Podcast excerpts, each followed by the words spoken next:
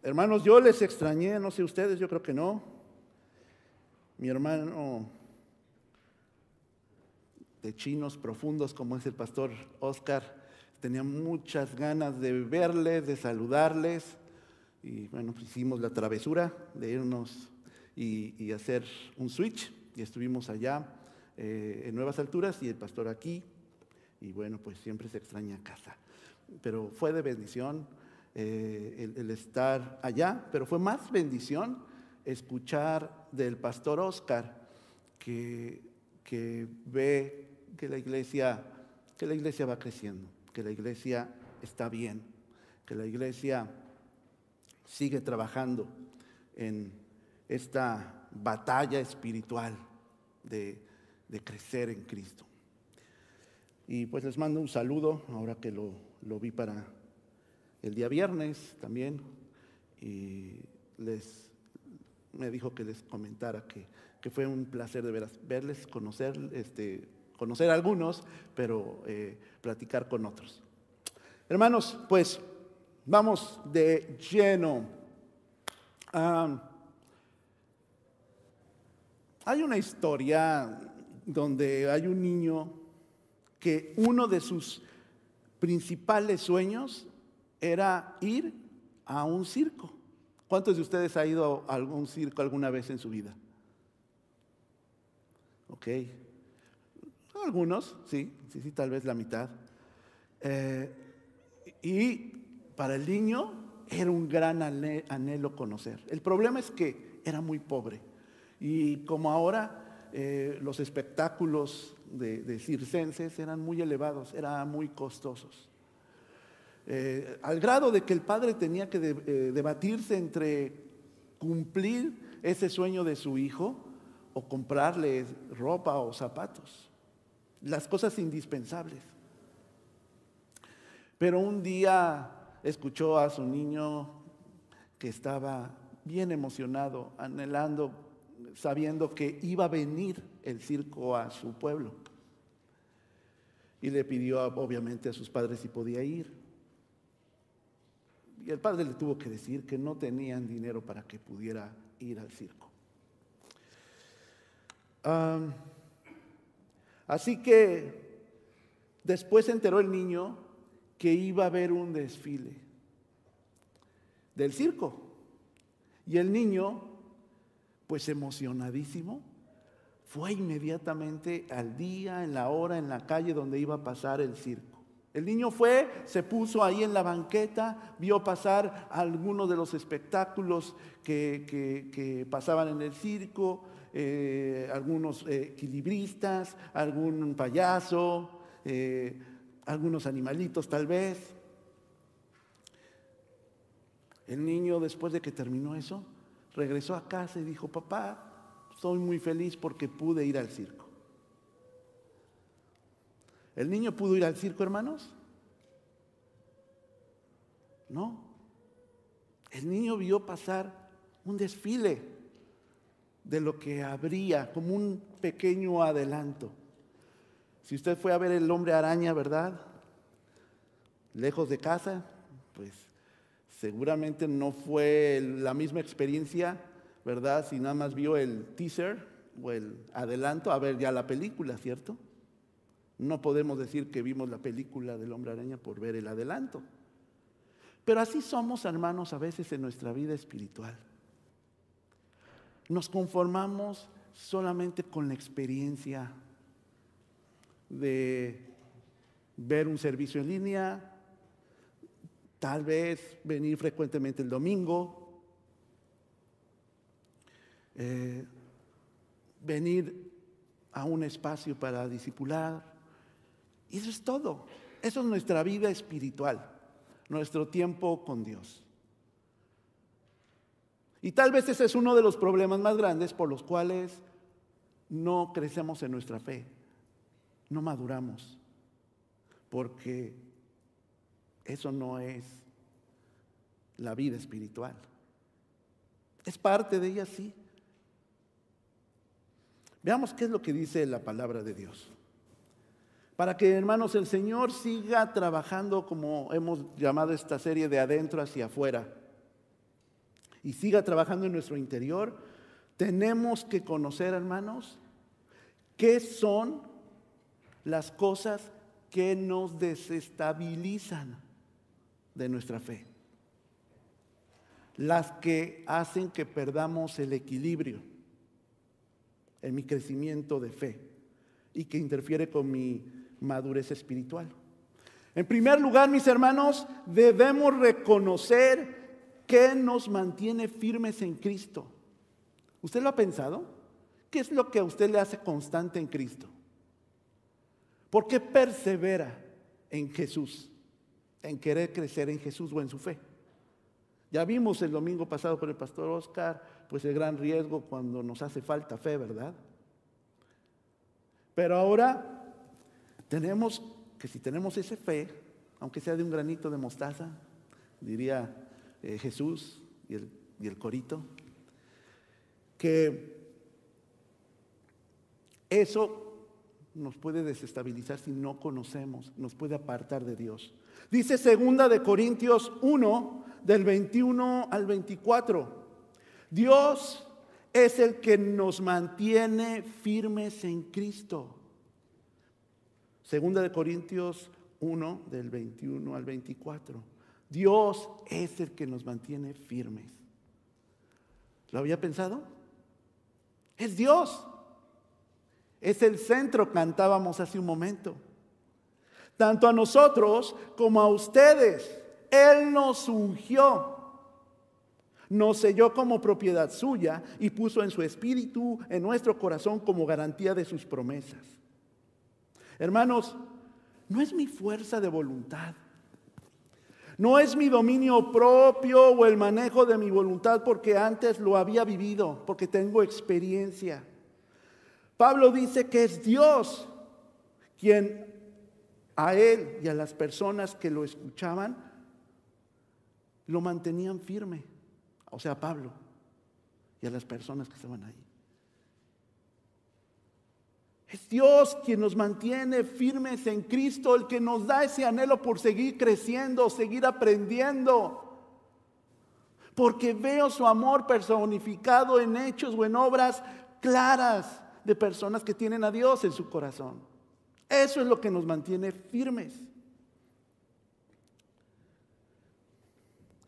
Firmes en Cristo, mis hermanos, significa que es poner en práctica el Evangelio o las enseñanzas de Cristo en la vida. Dice porque Él nos ungió. ¿Qué significa esto de que Dios nos ungió? Los hebreos hermanos ungían lo que Dios apartaba para él.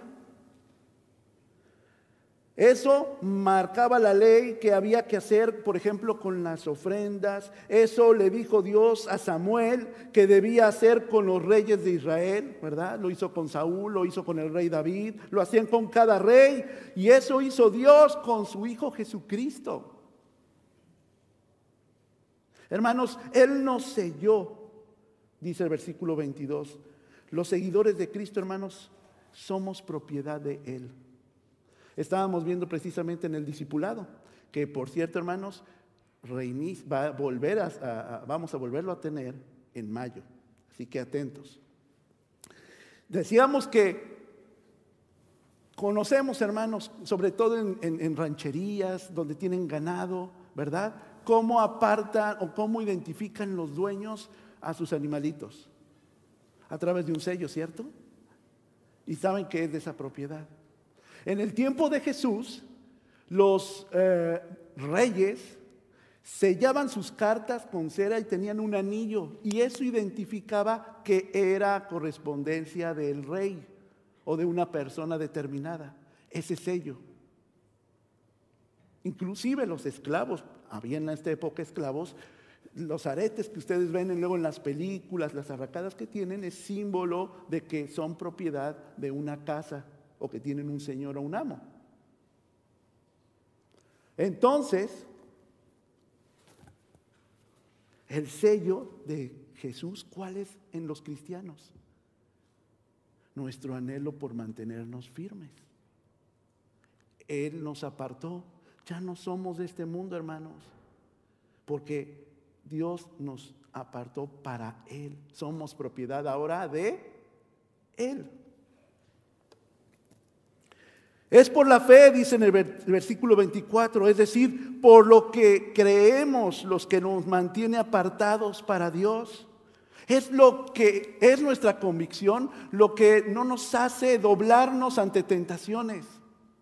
Ay, pues róbale a tu patrón esto, pásalo así, ni se va a dar cuenta, nosotros llevamos la caja. Ay, aquí miren cómo tienen de, productos. Llévate algunos, también son para ti, ¿no? Esto pasa luego mucho en las oficinas. Me acuerdo cuando trabajaba en una en México, cuando estaba trabajando en el gobierno, era muy común que las personas se llevaran hojas, papelería, folders. Ah, pues es, es del gobierno, el gobierno lo paga. Pero eras de la institución, no son de ellos. Pero tal vez se nos hace de lo más común, hermanos. Pero es la fe lo que nosotros creemos en Dios, lo que nos mantiene firmes en obedecerle, en quererle agradar. Cuando nos sentimos apartados de Dios, hermanos, es cuando empezamos a tomar malas decisiones y nos alejamos del rebaño sellado por Cristo.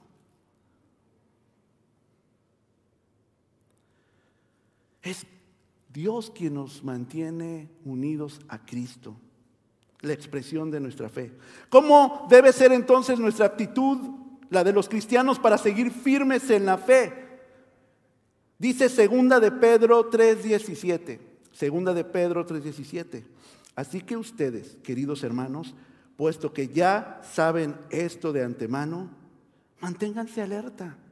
No sea que arrastrados por el error de esos libertinos pierdan la estabilidad y caigan y caigan.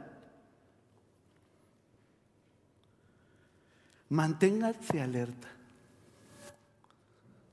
Hermanos, si nosotros estamos alejándonos de Dios, es porque dejamos de mantenernos alerta. Ustedes han visto algunas películas o documentales donde la gente va a cazar los venaditos, ¿cierto? Y no tienen que hacer qué las personas. Nada de ruido. Se ocultan, se camuflajean con el medio ambiente. ¿Por qué? Porque ese venadito se está manteniendo alerta ante algún peligro. Y no es tan fácil cazarlos, porque corran y ya ni, no hay bala que los alcance.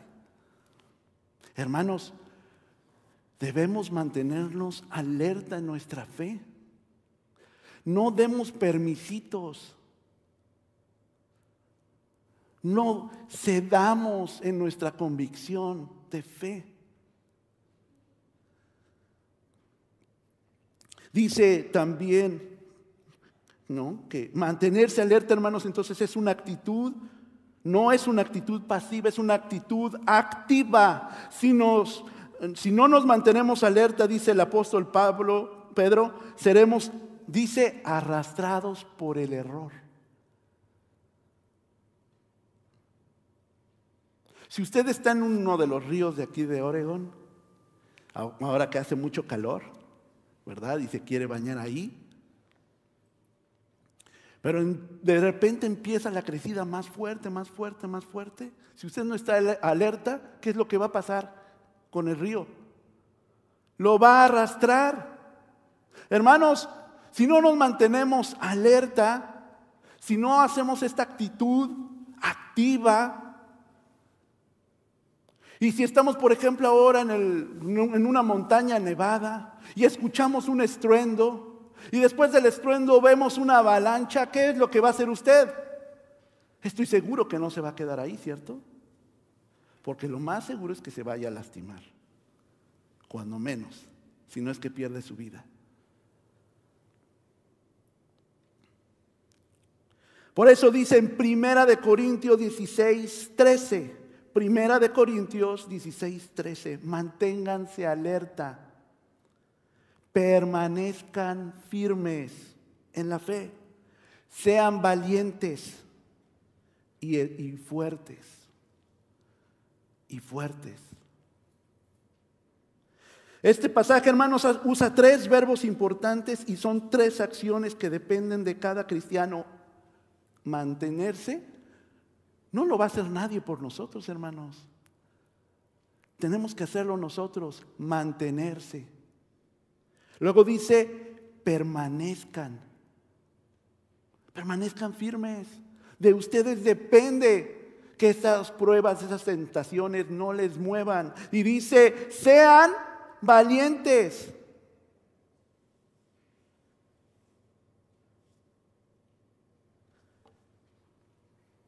Sean valientes y fuertes. Mantenerse, permanecer y ser. Es decir, hermanos, nosotros mismos provocamos nuestra falta de estabilidad espiritual cuando dejamos de esforzarnos por nuestra madurez espiritual, cuando dejamos de mantenernos, cuando no permanecemos y cuando no hacemos nada.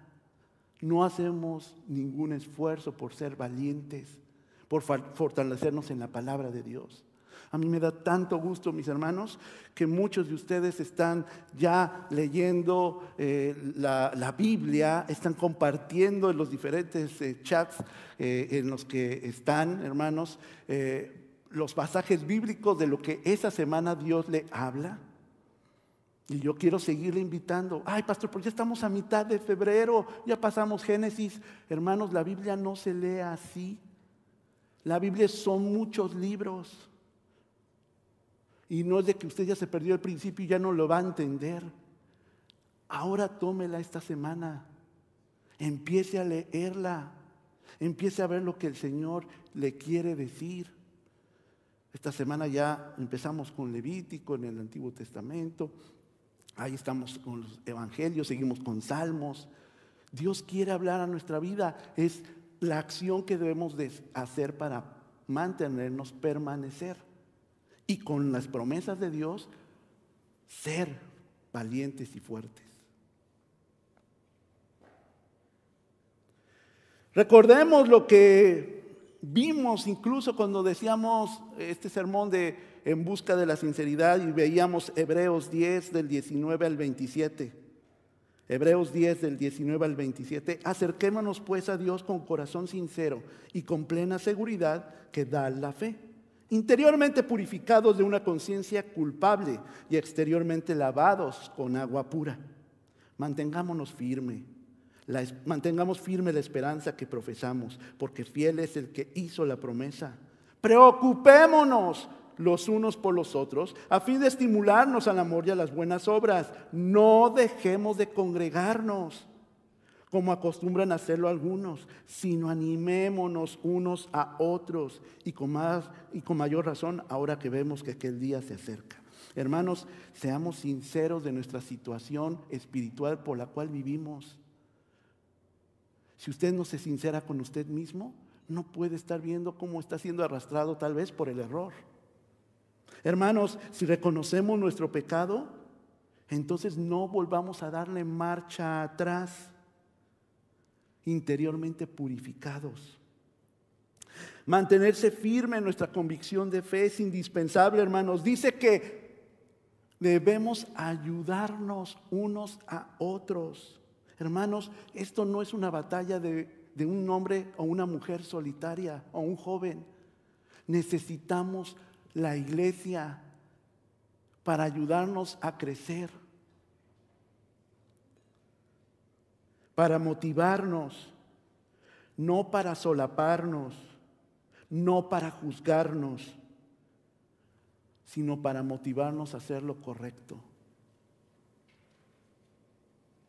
Hermanos, no dejemos de estar en el lugar donde puede crecer espiritualmente. No dejen de congregarse. Y si continuamos en el pecado, lo que va a pasar es que nos estamos aferrando a un destino terrible. Dice el 26, si después de recibir el conocimiento de la verdad pecamos obstinadamente, ya no hay sacrificio por los pecados, solo queda una terrible expectativa de juicio. Pero no porque Dios nos quiere castigar. Este teníamos en nuestras manos la solución para no ser arrastrados, pero no lo hicimos.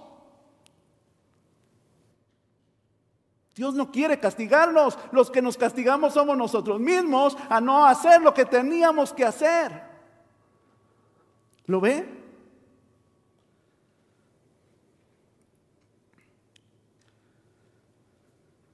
En segundo lugar, mis hermanos, estamos viendo que debemos reconocer que nos, que nos mantiene firmes en Cristo, que es Dios, y qué debemos hacer para no apartarnos. Ahora, debemos reconocer qué es en comunidad, cómo podemos mantenernos nuestra madurez espiritual.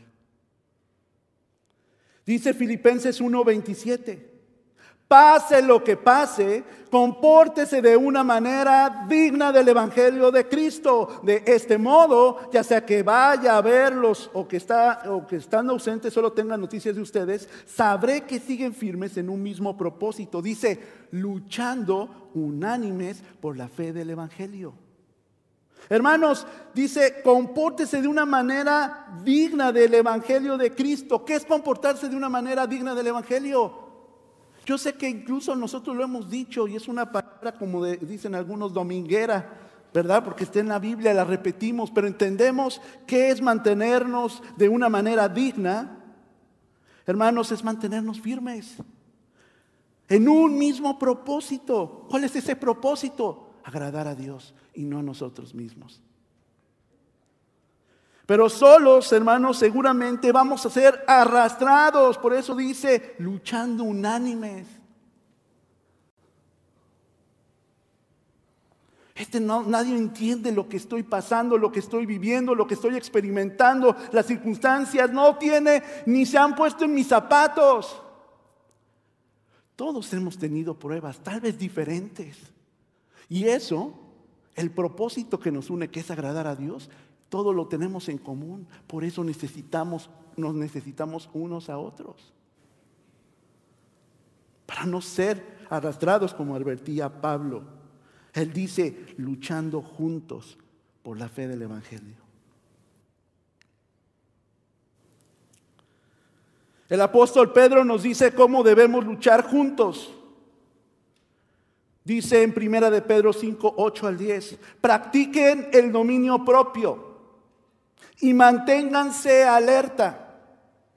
Su enemigo, el diablo, ronda como león rugiente buscando a quien devorar. Resístanlo, manteniéndose firmes en la fe, sabiendo que sus hermanos en todo el mundo están soportando la misma clase de sufrimientos. Y después de que ustedes hayan sufrido un poco de tiempo, Dios mismo, el Dios de toda gracia, que los llamó a su gloria eterna en Cristo, los restaurará y los hará fuertes, firmes y estables. Hermanos, hermana, joven,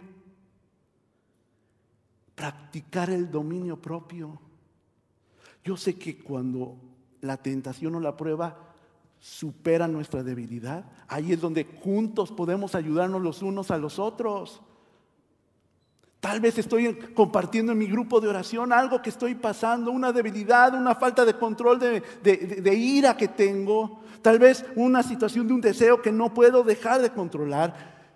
Y, usted lo expresa, ayúdenme a orar, hermanos, necesito sus oraciones. Y la iglesia, el grupo de oración, el pastor o quien sea, lo va a hacer. Porque tenemos el mismo propósito en común, agradar a Dios.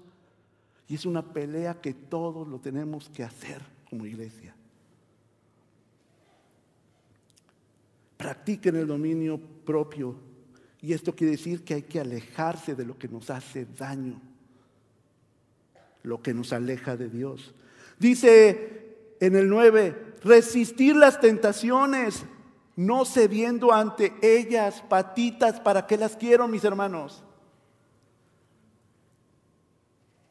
Corran, huyan de ellas. sino la consecuencia de mantenerse firme en la fe por la prueba va a ser no superada. Hermanos, la promesa de Dios es que si perseveramos firmes, nos restaurará. Esa es la promesa de Dios. ¿Y nos hará qué? Más fuertes. Y nos hará firmes y estables. Eso es lo que dice el versículo 10.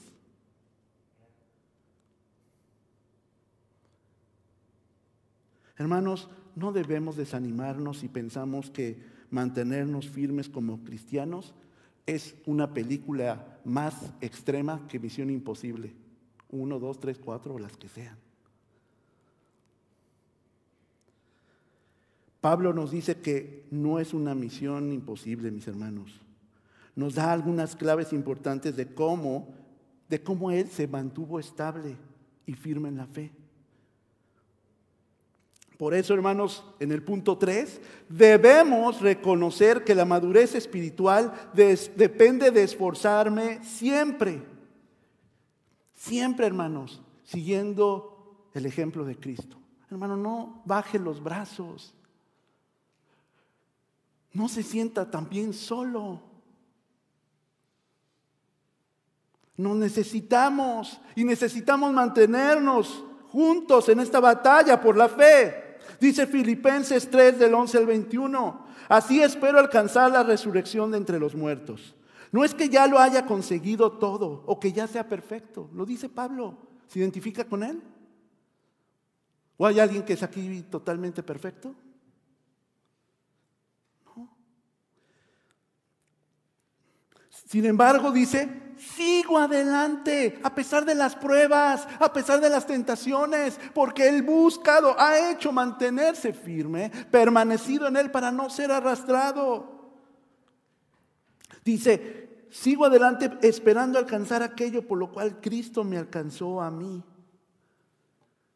Y esto es este, este, este versículo es importante, el 13. Hermanos, no pienso que yo mismo lo haya logrado ya. Cuando pensamos que ya somos súper espirituales, que ahora sí, aquí mi pecho, las balas, ahí hermanos es donde ya chafiamos, diríamos en México. No pienso que ya lo haya logrado, más bien una cosa hago, olvidando lo que quedó atrás y esforzándome por alcanzar lo que está delante, hermanos, no siga clavado en el pasado, ni a sus eh, hábitos del pasado. Este, yo soy así, ya no voy a cambiar. Pues no, definitivamente usted no va a cambiar. Cristo es el que lo va a cambiar. Dice, esforzándose, hermanos. Esforcemos por tener una vida cambiada. Si a mí me gustaba tener un mal hábito, me esfuerzo por no tenerlo. Le digo, vieja, ayúdame a que no mm, me quede solo, a que no agarrar el teléfono, a, em, a no estar con personas que, que no me estén ayudando a crecer, que me estén infundiendo al vicio. Dígale a sus hijos, Hijos, ustedes ven ahí que no estoy buscando leerles alguna historia bíblica. Recuérdenme que ustedes quieren, recuérdenme que quieren ir a la iglesia. Jálenme a la mamá, al, papá. Hagamos todo lo que esté en nuestras manos para alcanzar lo que está delante, según lo que dice Pablo, dice el 14. Por eso sigo avanzando hacia la meta para ganar el premio que Dios ofrece mediante su llamamiento celestial.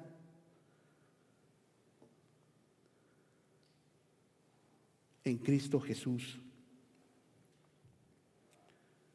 Dice, así que escuchen, todos los que quieren ser perfectos, todos debemos tener un modo de pensar. Y si en algo piensan de forma diferente, Dios les hará ver esto, que están mal, que están errados. En todo caso, vivamos de acuerdo con lo que ya hemos alcanzado.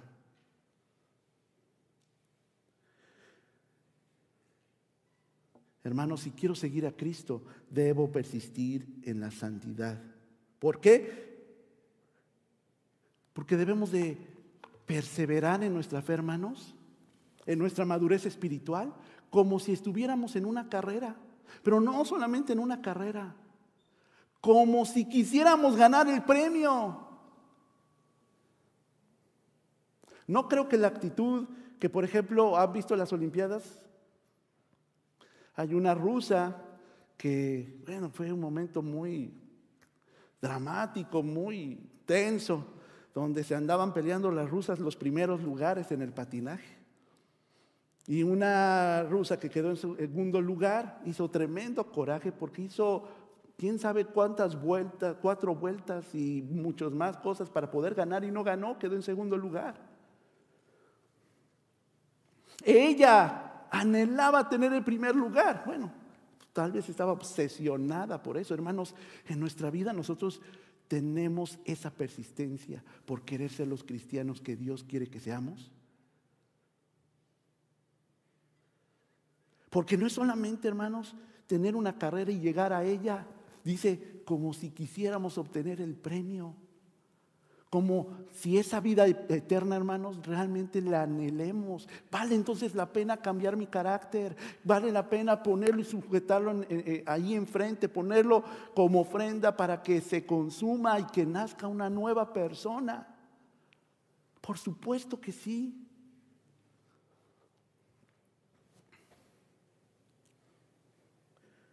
Hermanos, no debo aferrarme al pasado sin Cristo, debo esforzarme a vivir mi nueva vida en Cristo. Hay más por delante que ganar que lo que dejo atrás.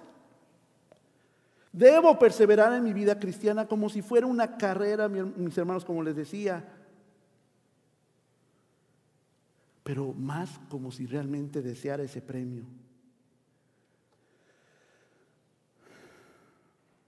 Los que se comportan diferente, hermanos, a una vida regenerada, son enemigos de Cristo declarados, son idólatras, dice este pasaje. Y ellos mismos son su Dios, según lo que dice el versículo 19. Hermanos, porque los cristianos anhelamos cosas de Dios, cosas mejores. Hermanos, si guardamos todo esto, vamos a ser maduros espiritualmente, porque dice Efesios 4, 14 al 15.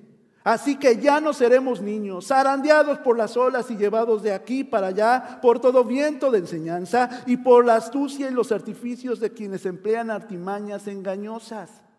Les decía también hoy en la mañana en el discipulado, porque a veces eh, eh, hemos escuchado por muchas personas diferentes teorías, doctrinas de cómo enseñar las verdades bíblicas. Y decían, pues esto, eso es confusión. Por eso, hermanos, tenemos que saber la Biblia. Y por eso tenemos que verla de dónde estamos extrayendo esas verdades.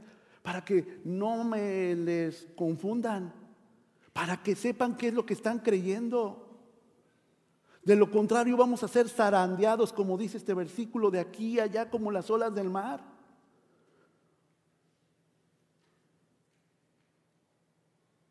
Entendamos, comprendamos lo que Dios quiere hacer, pero tenemos que hacer todo lo que esté en nuestras manos, perseverar para lograr el cambio que Dios quiere hacer en nuestra vida.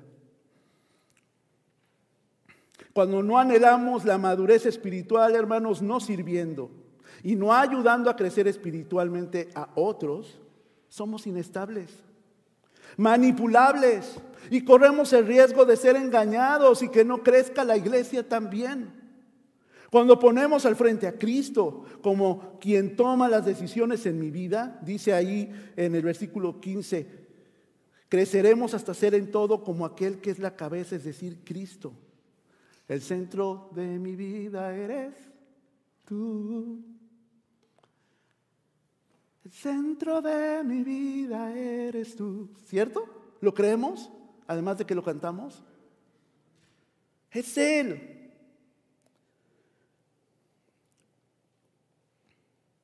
Hermanos, Cristo entiende lo que pasamos, nuestras luchas, lo que experimentamos, porque Él también vivió aquí en la, tierra con esta carne. Dice la palabra que fue tentado en todo, pero en nada pecó. Ay, pastor, era el Hijo de Dios. Era el Hijo de Dios, pero también era un 100% hombre. Y lo que él hizo fue apartarse cuando se sentía tentado a orar, a mantenerse alerta, a esforzarse, permanecer para no ser arrastrado por los halagos de las personas que venían a él, porque le decían, wow, tú eres lo máximo Jesús, porque nos has sanado y veía y estaban gentes, ahí no podían caber en una sola casa ni en un gran palacio, todas las personas que venían, era una gran tentación, pero Jesús resistió orando, queriendo agradar a su Padre. Nosotros también tenemos a disposición de nosotros lo mismo, el poder del Espíritu Santo para hacer lo mismo, hermanos.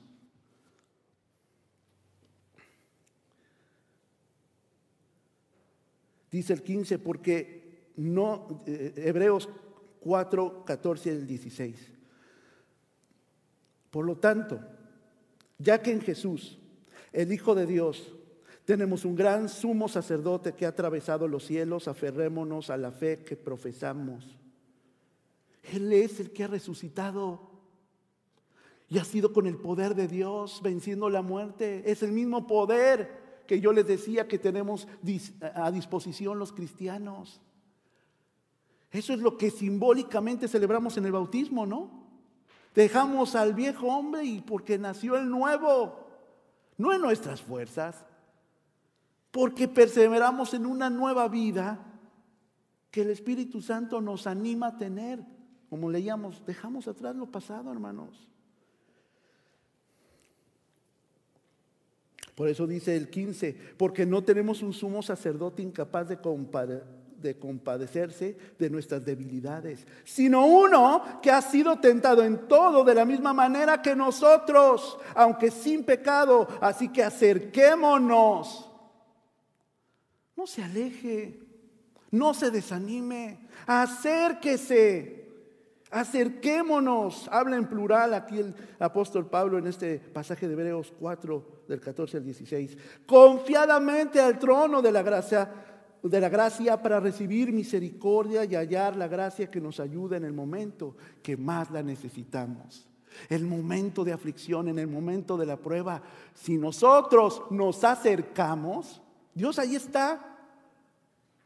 Por eso ahora no es una persona, es espíritu y en donde nosotros lo busquemos, en donde nosotros lo invoquemos, en donde nuestra rodilla se doble, ahí va a estar el Señor.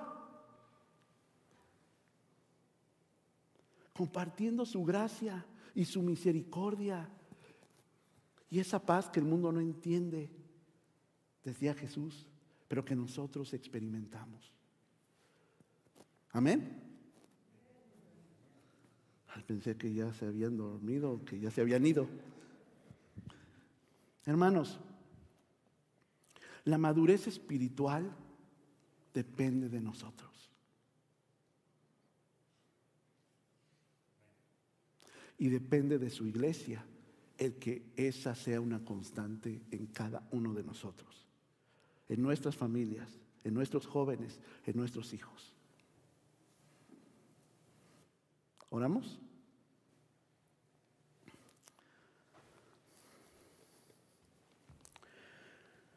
Ay, Señor, que tu misericordia y tu gracia nos ayude a perseverar en nuestra madurez espiritual. Yo pienso que a veces nosotros los cristianos no lo vemos que vamos a ganar nada y por eso no insistimos y perseveramos. Pero a través de tu palabra, Señor, nos haces ver que ganamos paz, ganamos tus promesas, ganamos, Señor, reconciliarnos contigo y con cada una de las personas que están a nuestro alrededor. No nos sentimos perseguidos, ni juzgados, ni señalados, porque tú, Señor, estás actuando en mi vida con esa profunda paz que necesitamos. Dios, ayuda a cada cabeza de familia, a cada varón que en su familia, Señor, tiene esta bendición y gran privilegio y responsabilidad de guiarles. Bendice, Señor, a la esposa, a la mujer, Señor, que tiene este varón en esta familia, para que sea, Señor, aquella pieza que le motive, que le inspire, que le ayude a tomar su posición como cabeza.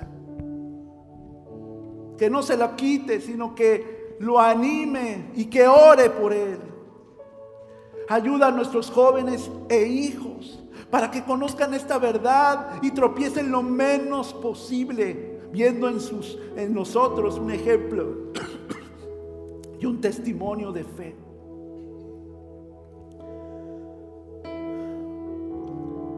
Transforma nuestra vida, transforma nuestro corazón cuando estemos tentados a pecar, Dios, que recordemos estas palabras para que nos alejemos de ello y perseveremos en agradarte.